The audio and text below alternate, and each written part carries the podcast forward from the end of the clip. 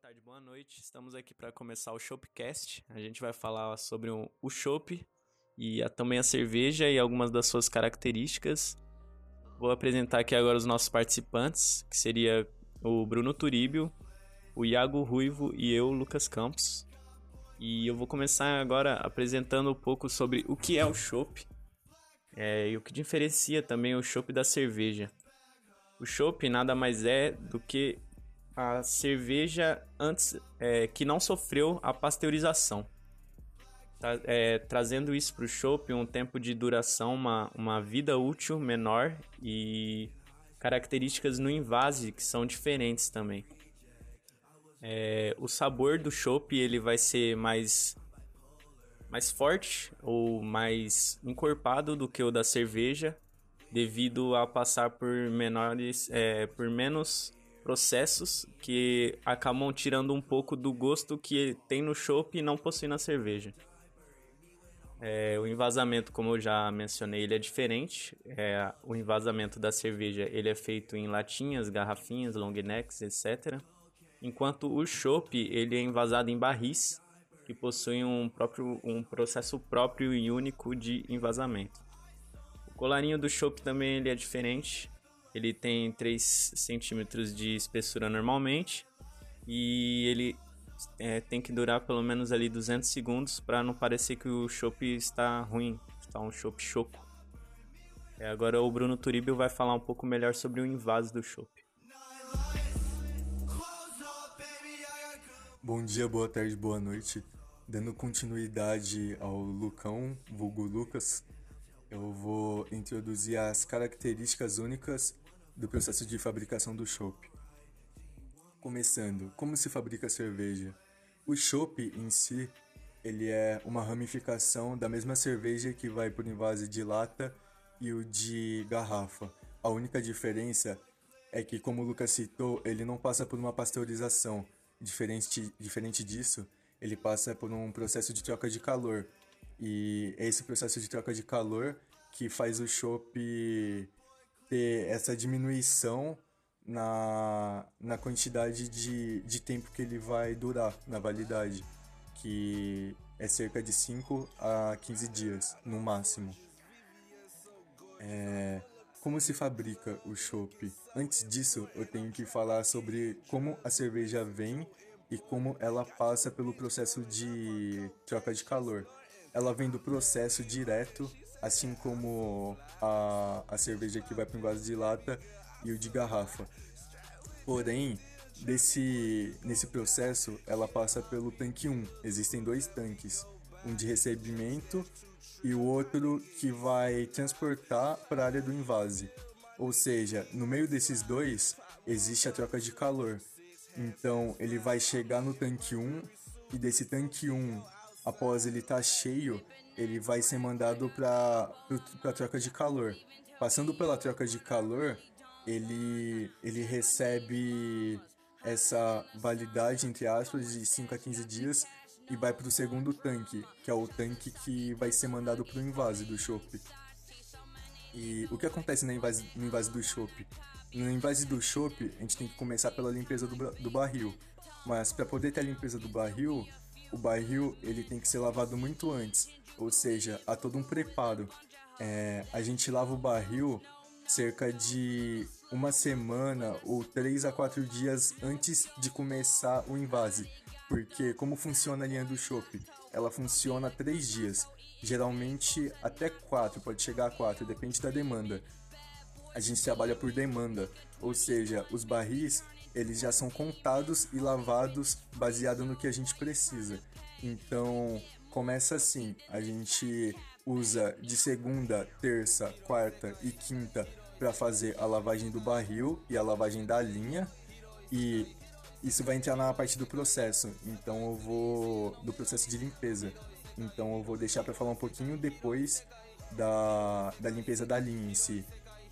Porém, após esse barril ele ser lavado, ele passa pelo, pelo processo do invase, ou seja, ele tem um pré-lavamento para no dia do invase, que no caso é de sexta, sábado e domingo, às vezes chega segunda, depende da demanda, ele tá pronto e tá limpo para receber o invase.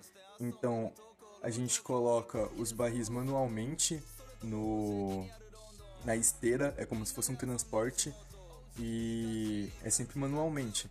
Então você sempre tem que ficar recarregando, entre aspas, o transporte sempre que falta barril. Então a gente nunca deixa faltar.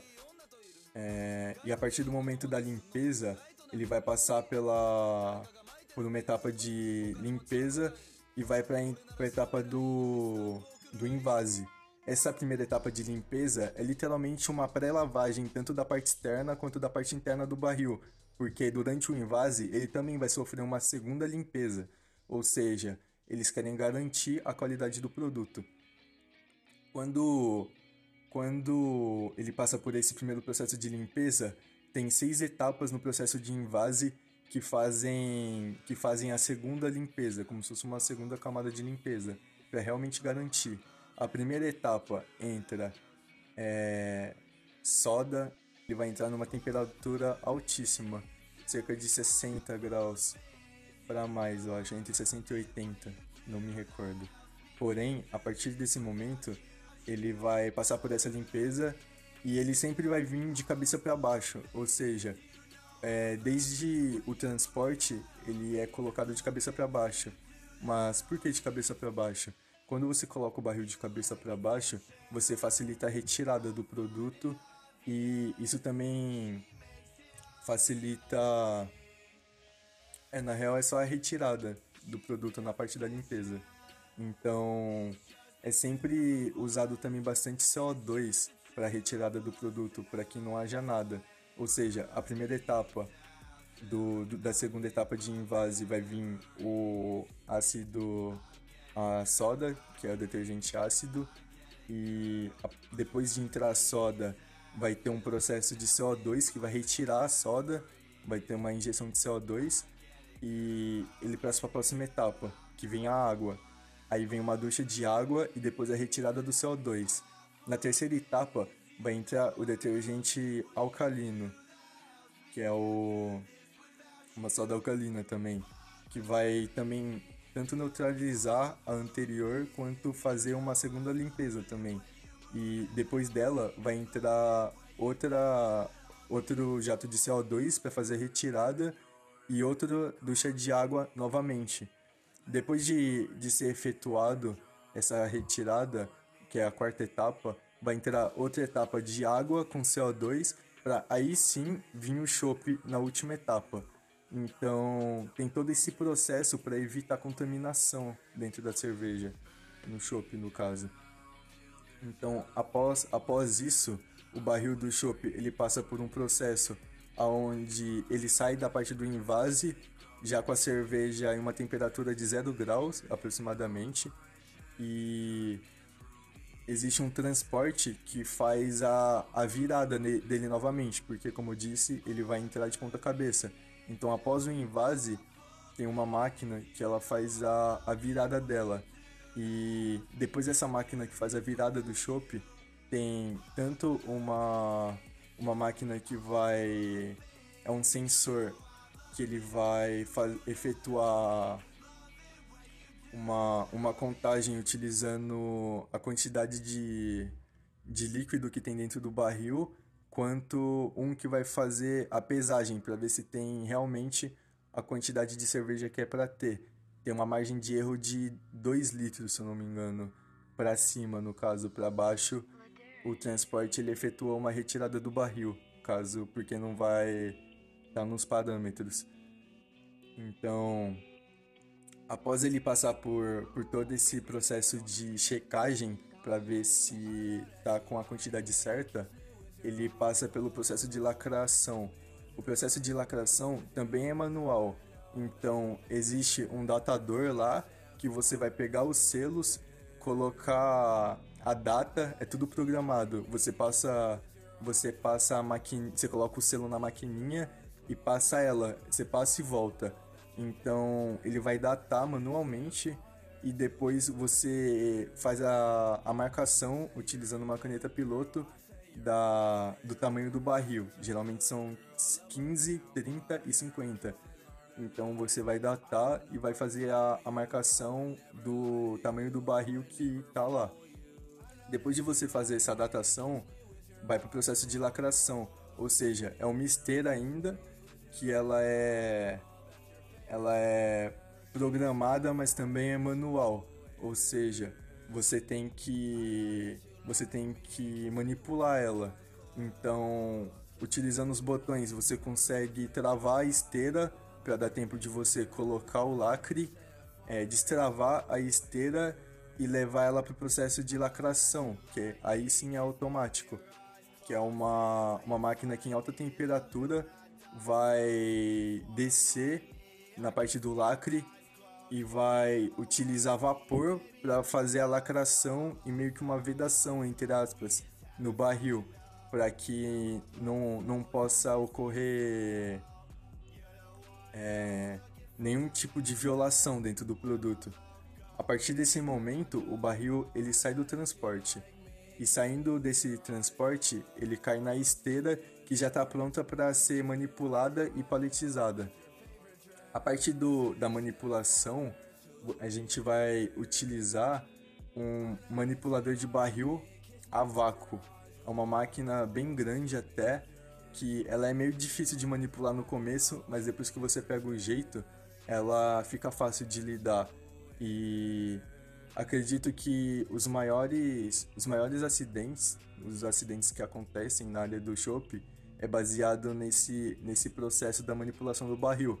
Porque se você não manipula ele bem, você pode acabar fazendo com que o vácuo fazendo com que você perca o vácuo dentro do que você perca o vácuo que tem no barril para conseguir fazer ele levantar e o barril caia em você ou no seu pé. Então, esse é um dos acidentes que podem acontecer nessa parte da manipulação. Então, tem que tomar muito cuidado e ganhar experiência antes de tentar, porque é realmente meio difícil de controlar. É, a manipulação do barril em si, a paletização dele, é composta por cinco barris de chopp, formando dois um dois, como se fosse um X, e são dois pallets, um em cima do outro, ou seja, vem o primeiro pallet no chão, aí você vai colocar os barris em formato de X, vem o segundo pallet e barris em formato de X novamente. É, antes de entrar o segundo pallet, você tem que fazer fazer, digamos que uma lacração na, na parte da, da paletização. Mas com que você vai fazer essa lacração? Geralmente a gente usa cordinhas, umas cordas que elas são bem fortes e a gente calcula mais ou menos 16 voltas na mão para conseguir amarrar ela e, e dar o tamanho certinho de você conseguir colocar em volta do pallet entre os barris para não ter perigo dos barris espalharem. Ou seja, vai vir a paletização, vai vir o pallet, os cinco barris, você vai colocar em volta essa cordinha para os barris não espalharem, vai vir o segundo pallet, os barris e outra cordinha. A partir desse momento, o, o, a carga do chopp já está pronta para você para ser despachada para a parte de refrigeração, que é onde eles mantêm a, a temperatura do chopp. Então, vai vir o, o, o manipulador do, do pallet, vai pegar a, o pallet e vai levar lá para a área de refrigeração. E lá naquela área de refrigeração, eles fazem eles fazem uma checagem, digamos assim, utilizando um aparelho naquele datador que você colocou, para ter certeza que o, a quantidade de chopp vai estar tá certa, entre aspas. Ou seja, a parte de datação é muito importante, porque é ela que vai garantir que você fez o chopp, entre aspas, tanto no sistema quanto na, no despacho de, da paletização. Basicamente, o processo de fabricação é esse. Como a gente falou, sendo que o processo do chopp ele só é diferenciado no invase do, do, processo da cerveja, a gente precisa falar um pouco como é feito antes disso. para não ficar vazio aí de informações. É, o processo de, de fabricação da cerveja do chopp ele vai começar no, na abraçagem, ou também chamada de fabricação, onde o malte, que não passa de cevada germinada e seca, preparada para ser usada na, no processo de cerveja, esse malte, que é essa cevada germinada, ele vai ser, ele vai ser moído para facilitar a absorção dos nutrientes. E após ser moído, ele vai ser cozido juntamente da água, assim podendo transformar o seu amido em certa temperatura. Vai ser uma escala de temperatura, vai começar numa temperatura mais baixa e vai subindo, transformando assim o amido que possui nesse malte em açúcar. E esse processo é chamado de sacrificação. Esse açúcar é, que é gerado ali, essa sacrificação que é gerada, ela vai ser importante mais lá para frente no processo de fermentação, no qual é utilizado mais uma é, matéria-prima da cerveja, que seria a levedura, mas eu vou falar um pouquinho melhor disso daqui a pouco. É, após é, ser moído e tal, ele vai ser passado por um. É, vai ser cozido. Esse cozimento ele precisa depois ser retirado o resto do malte que fica na água, que fica na cerveja, que ali vai ser chamada de mosto neste momento. Que fica no mosto ali. A gente precisa retirar esse bagaço que sobra ali. Então ele é filtrado. Após ser filtrado, ele vai ser cozido novamente, dessa vez com uma matéria-prima importantíssima da cerveja que é chamada lúpulo. Ela vai ser acrescentada aí neste meio ele é cozido a uma temperatura bem alta neste momento, é, acima de 100 graus, em torno ali dos 100 graus. É, cozido desta forma, ele já está praticamente pronto, o mosto já está praticamente pronto para ser mandado para fermentação, que vai ser onde o, a, o açúcar vai ser é, importante para que a levedura tenha como se alimentar e essa levedura se alimentando, essa levedura seria uma bactéria que ela vai se alimentar do açúcar e nesse processo ela acaba produzindo alguns nutrientes para a cerveja e também o álcool. É... Após essa fermentação, que pode durar alguns dias, é... logo após a fermentação ele vai passar por um processo de maturação aí ficando em torno de 15 dias nos seus silos, que são os tanques que a cerveja vai ficar. Ela vai ficar por ali é, alguns dias por ali. E após isso, ela é mandada para filtração para que a gente possa ter certeza que não vai ter nenhuma impureza indevida que possa vir ser encontrada ali na cerveja. Ela precisa ser, ser filtrada muito bem e também blendada, que seria diluída levemente em água, não muito para não perder o gosto, mas também é, o suficiente para que a cerveja não fique muito forte ou é, não renda tanto que, quanto deveria render. Após ser blendada, ela é enviada para o processo de invase que o Bruno Turibio conseguiu é, esclarecer bastante aqui para gente. Boa noite a todos. Para quem não me conhece, meu nome é Iago. Eu vou dar seguimento aí no podcast de chopp e eu vou falar um pouco sobre o chopp de vinho e o efeito cascata. É, vou começar falando do chopp de vinho e as suas características. O chopp de vinho une o clássico e o famoso chopp Pilsen e o vinho tinto. Dessa combinação nasce uma bebida saborosa, leve, refrescante e requintada tanto o chopp quanto o vinho são perfeitamente equilibrados, ou seja, um não se sobrepõe ao outro, eles apenas se complementam, resultando numa bebida equilibrada e extremamente agradável ao paladar. Justamente por isso, o chopp de vinho costuma conquistar a todos, inclusive os degustadores, que possuem um paladar mais exigente, encantando logo no primeiro contato com a bebida. Quando servir o chopp de vinho? O chopp de vinho é uma bebida extremamente versátil e combina com diferentes ocasiões, desde uma simples reunião de amigos e familiares, um evento ou um jantar mais íntimo. É, a bebida é tão flexível que combina com dias de calor por ser mais leve e com dias frios na temporada de inverno, devido à presença do vinho tinto. Portanto, ela é sempre uma aposta certeira. Quando for servi-lo, Utilize a taça tulipa, que tem formato ideal para deixar a bebida elegante e proporcionar uma ótima degustação, preservando as características do chopp de vinho por mais tempo. Harmonização com o chopp de vinho. O chopp de vinho harmoniza melhor com pratos como risotos, carnes vermelhas e massas com molho vermelho.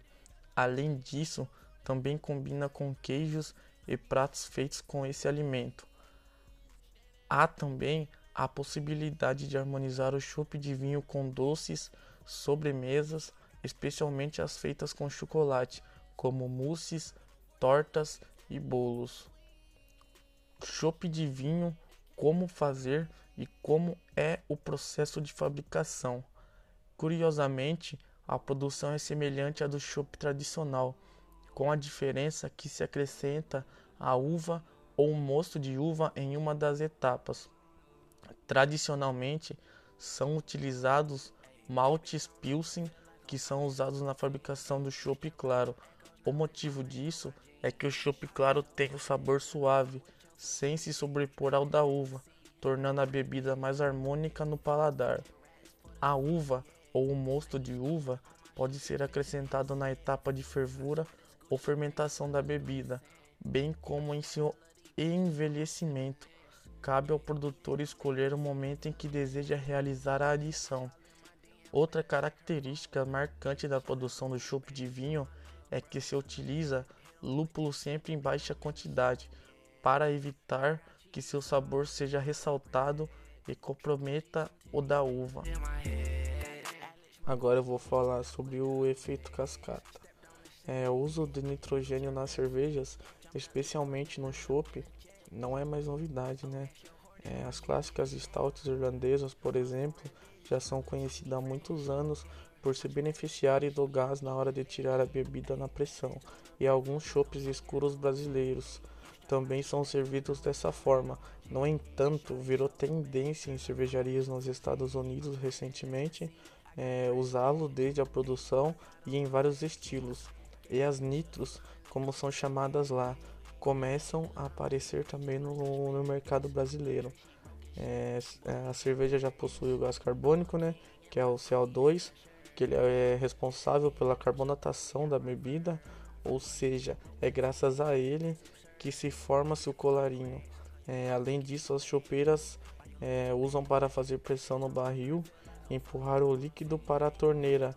É, isso pode ser feito também com o uso de nitrogênio, o que garante algumas características diferentes. A bolinha dele é menor, então deixa a cerveja mais cremosa. Muda a textura.